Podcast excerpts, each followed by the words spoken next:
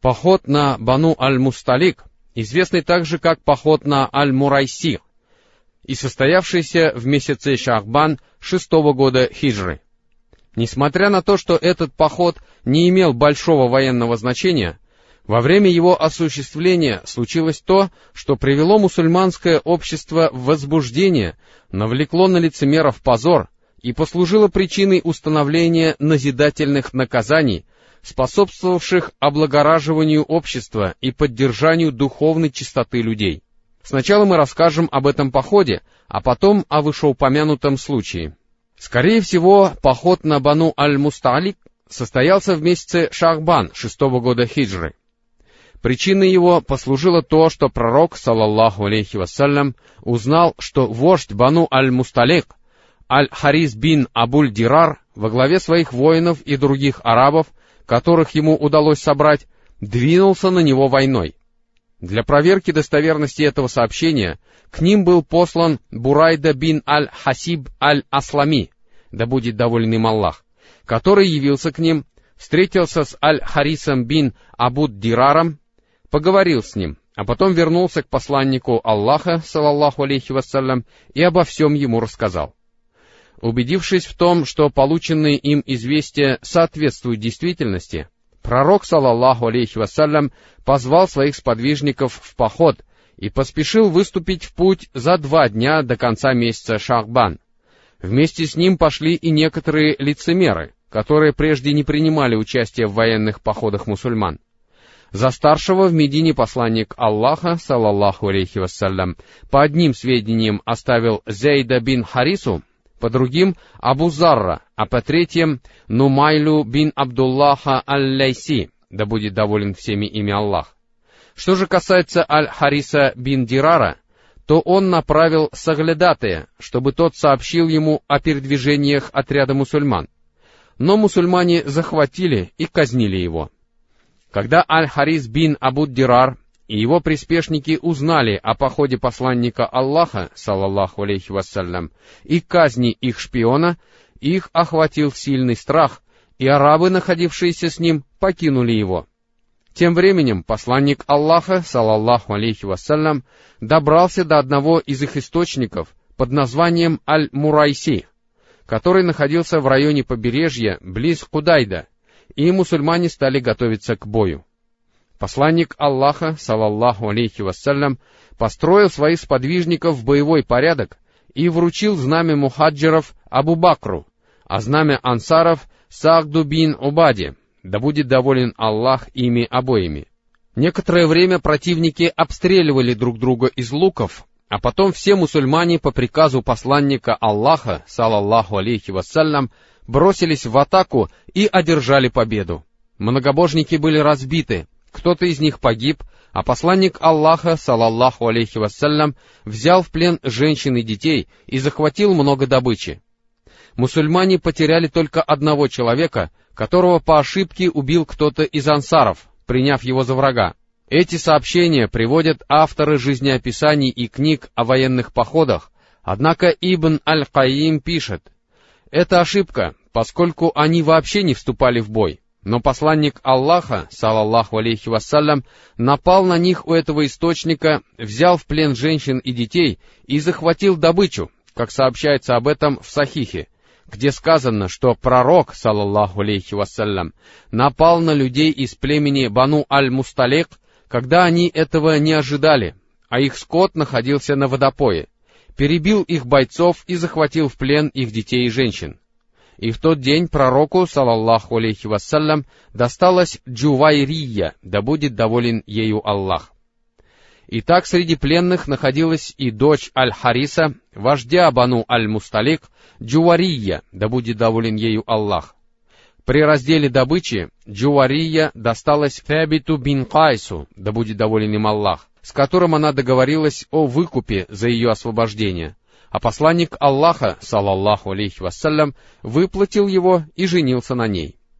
После этого мусульмане отпустили на волю сто человек из этого племени, которые приняли ислам и которых стали называть родственниками посланника Аллаха, салаллаху алейхи вассалям, по линии жены.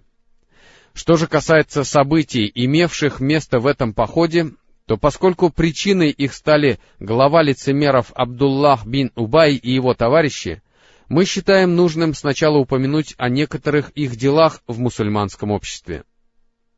Мы уже неоднократно упоминали о том, что Абдуллах бин Убай питал ненависть к исламу и мусульманам, но больше всего он ненавидел посланника Аллаха, салаллаху алейхи вассалям. Причиной этого было то, что в свое время ауситы и хазраджиты договорились друг с другом вручить ему власть над ними и уже приготовили жемчуг для его короны. Но потом они приняли ислам, что заставило их отвернуться от Ибн Убайя. И с тех пор он считал, что посланник Аллаха, салаллаху алейхи вассалям, лишил его власти. Он стал испытывать ненависть, от которой не избавился и впоследствии, как только пророк, салаллаху алейхи вассалям, переселился в Медину, еще до того, как сделал вид, что принимает ислам после битвы при Бадре.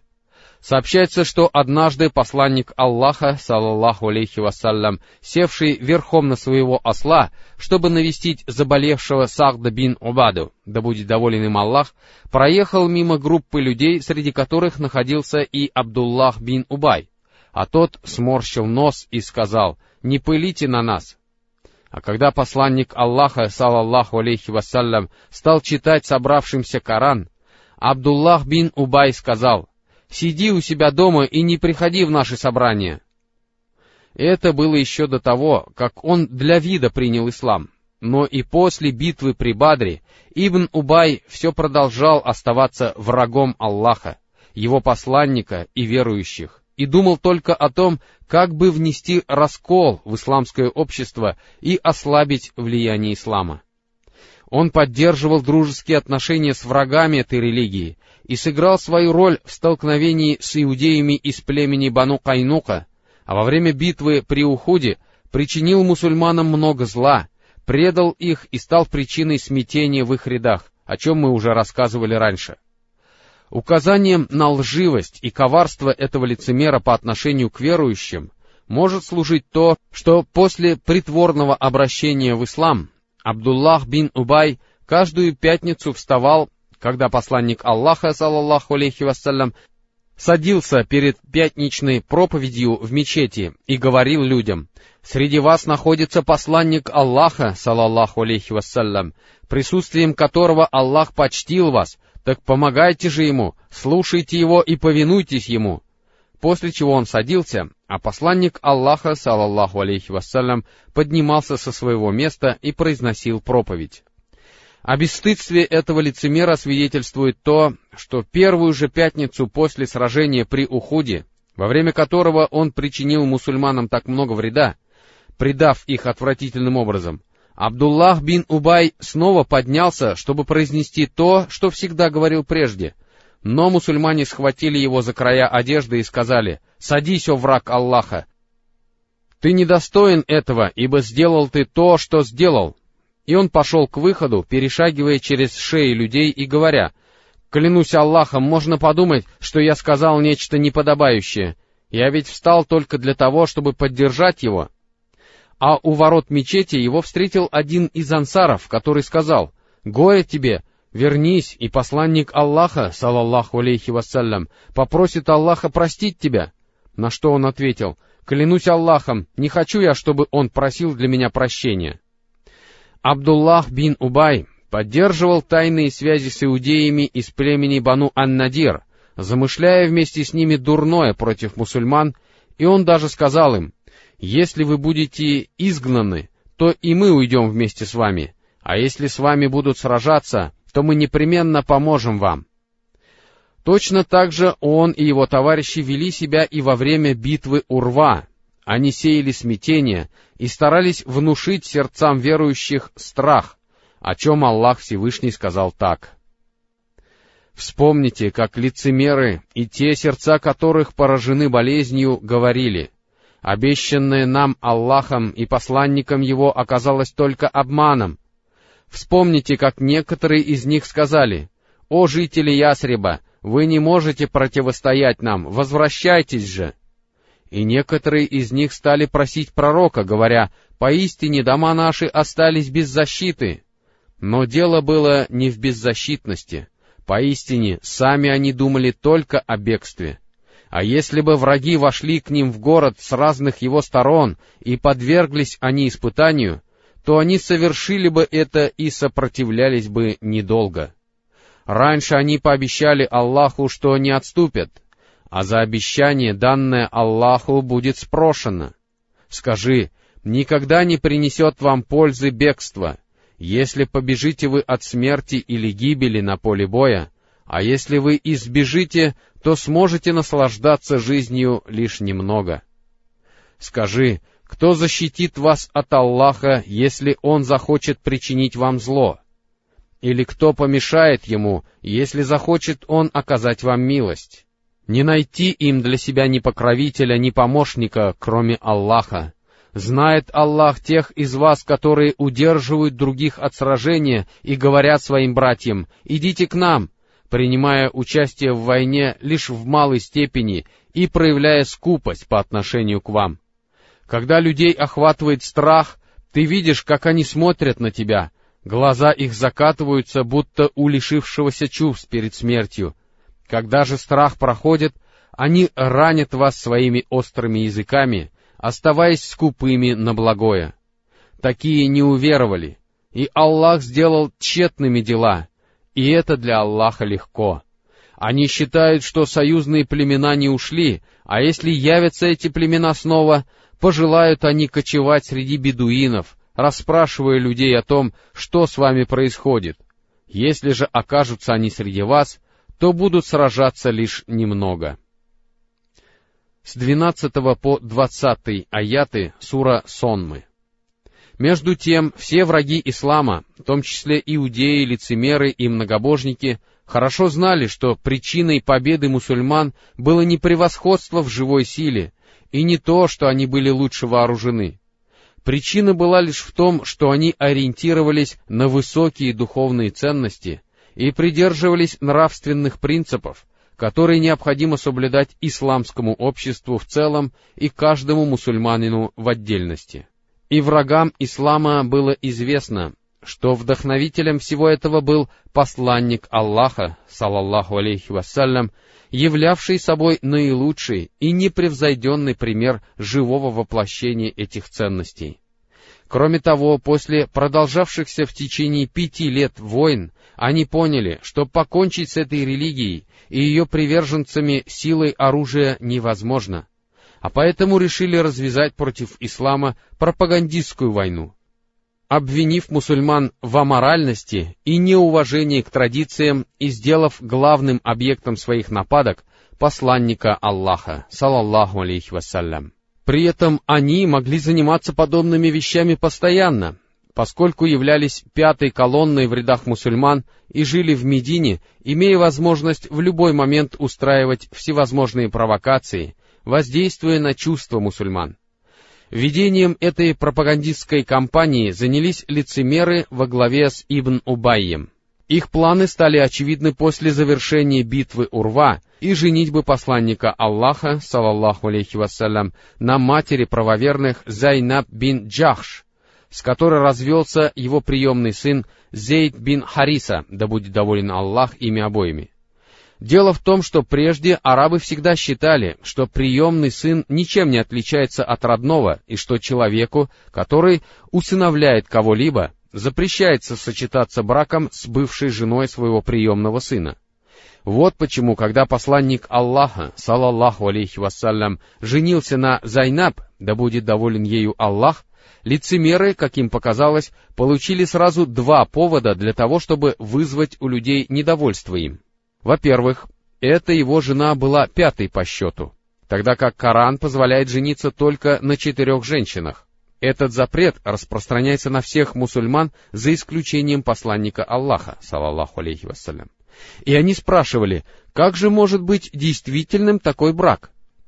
Во-вторых, прежде Зайнаб, да будет доволен ею Аллах, была замужем за приемным сыном пророка, салаллаху алейхи вассалям, и женитьба на ней, согласно старым арабским традициям, считалась величайшим грехом, на что лицемеры и упирали больше всего в своей пропаганде, выдумывая всевозможные небылицы. Так, например, они говорили — Мухаммад неожиданно увидел ее и его охватила такая страстная любовь, что он был не в силах ничего с этим поделать. А когда об этом узнал его сын Зейд, он освободил для Мухаммада место. И они так интенсивно распространяли эти лживые измышления, что сообщения об этом дошли и до наших дней, найдя свое отражение в тафсирах и сборниках хадисов.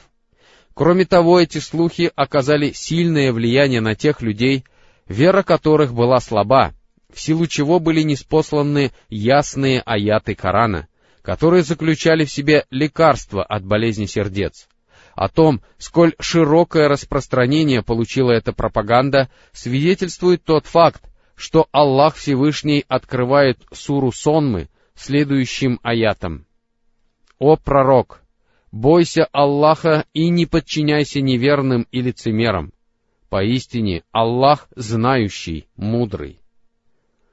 Все вышеупомянутое является лишь кратким перечислением того, что совершали лицемеры до похода на Бану Аль-Мусталик, но посланник Аллаха, салаллаху алейхи вассалям, стойко переносил это, неизменно проявляя мягкость и доброжелательность, а мусульмане в основной своей массе остерегались их зла или проявляли терпение, поскольку уже не раз становились свидетелями их позорных поступков, о чем Аллах Всевышний сказал так.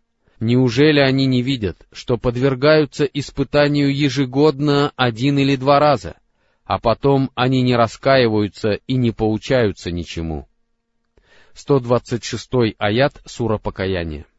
Когда начался поход на Бану Аль-Мусталик, лицемеры, принявшие в нем участие, своим поведением подтвердили правильность слов Аллаха Всевышнего, который сказал, «Если они выступят в поход вместе с вами, то увеличат лишь замешательство и проникнут в вашу среду в стремлении посеять меж вами смуту. 47 аят Сура Покаяния. Лицемеры использовали два случая, когда им представилась возможность совершить дурное. Они послужили причиной сильного замешательства в рядах мусульман и распускали о посланнике Аллаха, салаллаху алейхи вассалям, грязные слухи. Ниже приводятся некоторые подробности этого слова лицемеров, «Поистине, если мы вернемся в Медину, то более могущественные непременно изгонят из нее презренных». После завершения похода посланник Аллаха, салаллаху алейхи вассалям, некоторое время оставался у колодца Аль-Мурайси, к которому приходили за водой люди. У Умара бин Аль-Хаттаба, да будет доволен им Аллах, был наемный слуга по имени Джах-Джах Аль-Гифари — который повздорил из-за воды с Синаном бин Вабрам Аль-Джухани, да будет доволен Аллах ими обоими, что закончилось дракой. Аль-Джухани закричал «О ансары!», а Джах-Джах закричал «О мухаджиры!». И тогда посланник Аллаха, салаллаху алейхи вассалям, воскликнул «Неужели продолжаете вы обращаться друг к другу с призывами времен Джахилии в моем присутствии? Прекратите, ибо это дурно пахнет.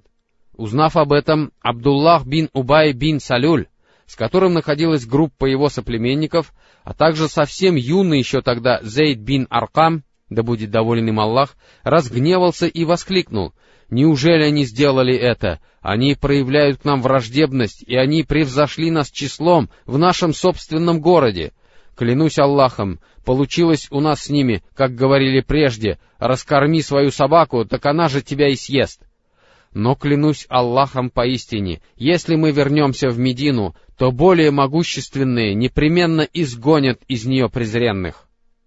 А потом он повернулся к присутствующим и сказал им, «Вы сделали это с собой, своими собственными руками, ибо вы поселили их у себя и поделились с ними своим имуществом, а если бы вы не отдавали им свое добро, то они ушли бы в другое место». Зейд бин Аркам, да будет доволен им Аллах, сообщил об этом своему дяде, а тот передал его слова посланнику Аллаха, салаллаху алейхи вассалям.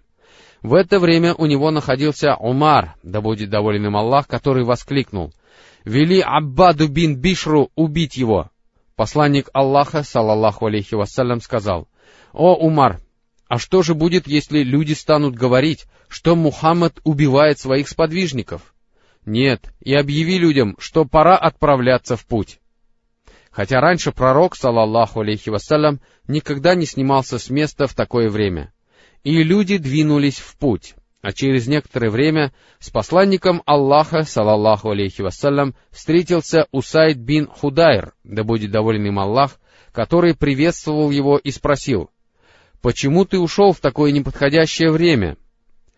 Пророк, салаллаху алейхи вассалям, сказал, «Разве ты не знаешь, что сказал ваш товарищ, имея в виду Ибн Убайя?» Усайд спросил, «А что он сказал?»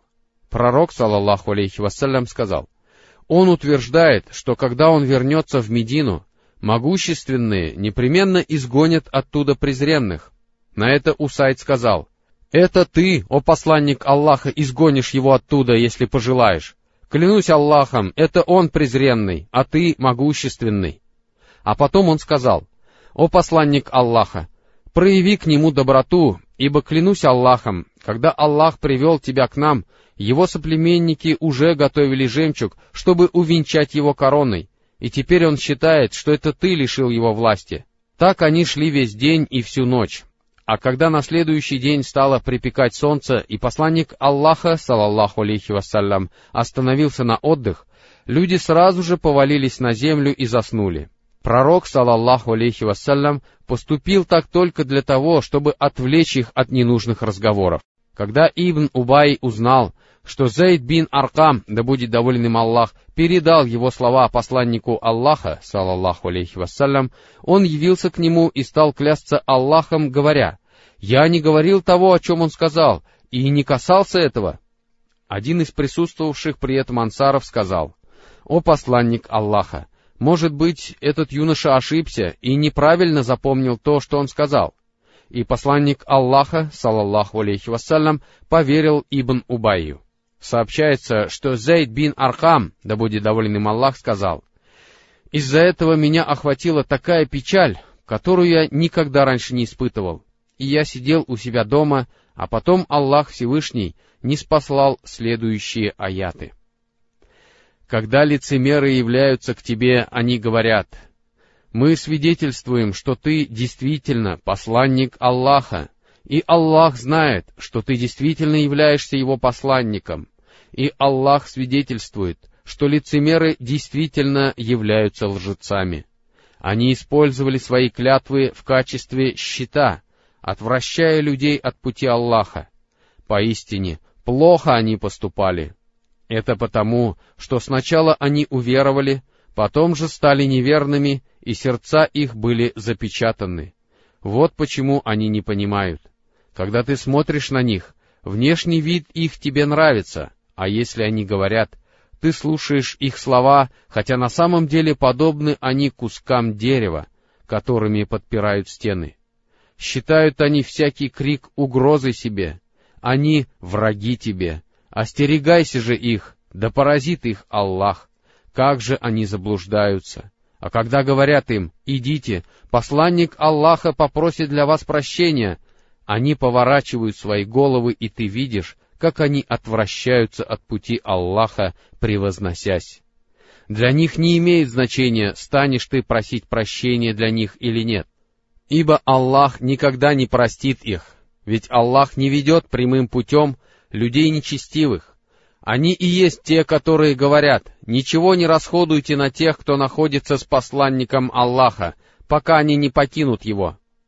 Сокровища небес и земли принадлежат Аллаху, но лицемеры не понимают этого. Они говорят, поистине, если мы вернемся в Медину, то более могущественные непременно изгонят из нее презренных. С первого по восьмой аяты сура «Лицемеры». После этого посланник Аллаха, салаллаху алейхи вассалям, послал за мной, прочитал эту суру, а потом сказал, Поистине, Аллах подтвердил твою правоту, о Зейд.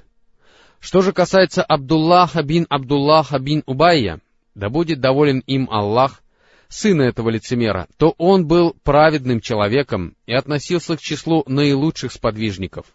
Из-за этого он отрекся от своего отца и встал на его пути у ворот Медины, обнажив свой меч. А когда туда подошел Ибн Убай, он сказал ему, Клянусь Аллахом, ты не пройдешь здесь, пока тебе не позволит посланник Аллаха, салаллаху алейхи вассалям, ибо это он могущественный, а ты презренный. Подъехав туда, пророк, салаллаху алейхи вассалям, дал ему разрешение на это, и тогда сын ушел с его пути.